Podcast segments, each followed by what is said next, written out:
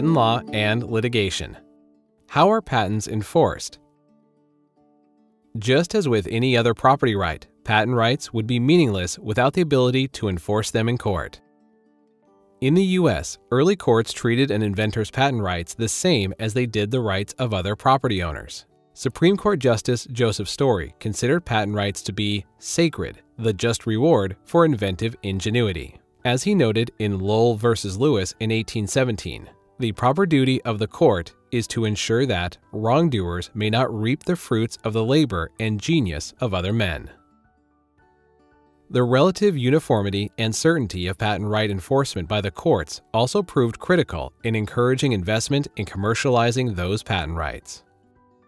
In the 1831 case of Whitney v. Emmett, Supreme Court Justice Henry Baldwin explained how British courts saw patents as a zero sum trade off between private rights and the public good. The explicit intention of U.S. patent law, however, was to benefit the inventor in the belief that maximizing individual welfare leads to maximum social welfare. How has enforcement of U.S. patent law evolved through the years?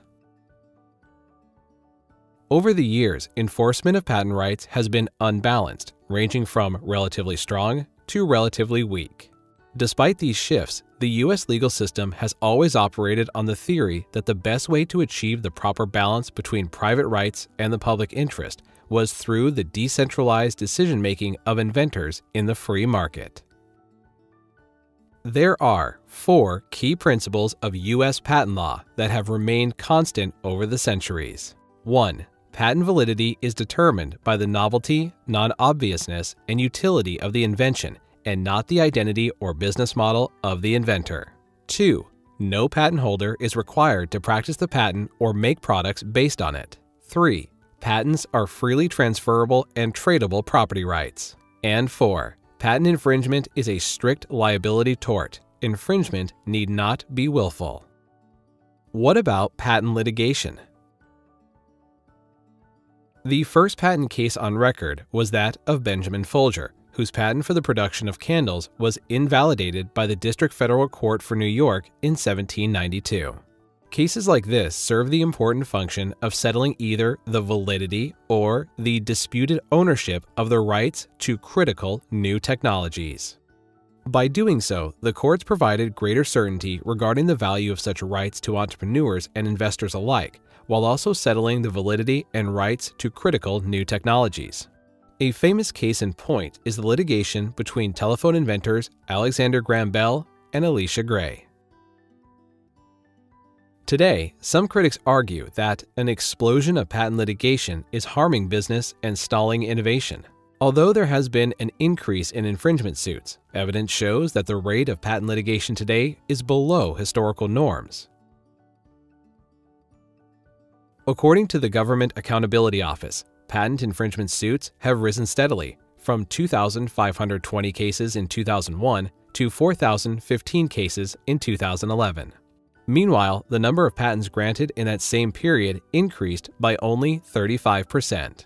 Statistics show an even sharper rise in the number of patent suits filed in 2012 to 5,189 cases. However, analysts attribute this increase largely to the anti joinder provisions of the Patent Act of 2011, which curtailed the practice of naming multiple defendants in a single infringement suit. As Carla Rydholm of the patent analytics firm Lex Machina explains, plaintiffs must now meet more stringent requirements to file a case against multiple defendants. So instead of plaintiff X filing one case naming 20 defendants, plaintiff X might file 20 lawsuits, one per defendant, each with unique civil action numbers. The PricewaterhouseCoopers 2013 patent litigation study offers another explanation, reporting that 96% of all increases in patent infringement suits since 1991 can be attributed to a corresponding increase in patents granted. However, it's important to consider that the average number of patents issued has remained at the same level, which is 13 patents per billion dollars of GDP since 1963. While the number of suits filed has increased in correlation to patents granted, the number that actually go to trial has remained fairly constant over the last 30 years. Thus, the evidence does not suggest that patent litigation is out of control today. As retired Chief Judge Paul Michel of the U.S. Court of Appeals for the Federal Circuit notes, the level of patent litigation today is rather modest for a nation with 2 million active patents and hundreds of thousands of businesses competing against each other. History supports Judge Michel on this point. The estimated 124 plus smartphone patent suits filed between 2009 and 2012, for example, were less than one quarter the number of patent suits filed during the first telephone wars of Alexander Graham Bell's time. Back then, the American Bell Telephone Company and its successor, AT&T, litigated 587 patent cases alone.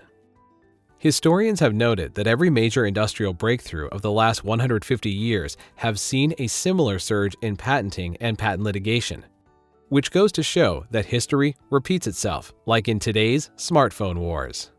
In fact, the most competitive technology arenas have always been this way. In Edison's time, the inventors of electrical discoveries accounted for 41% of all patent suits filed during that period. The record suggests that patent litigation serves a vital function by settling the validity and disputed ownership of patent rights.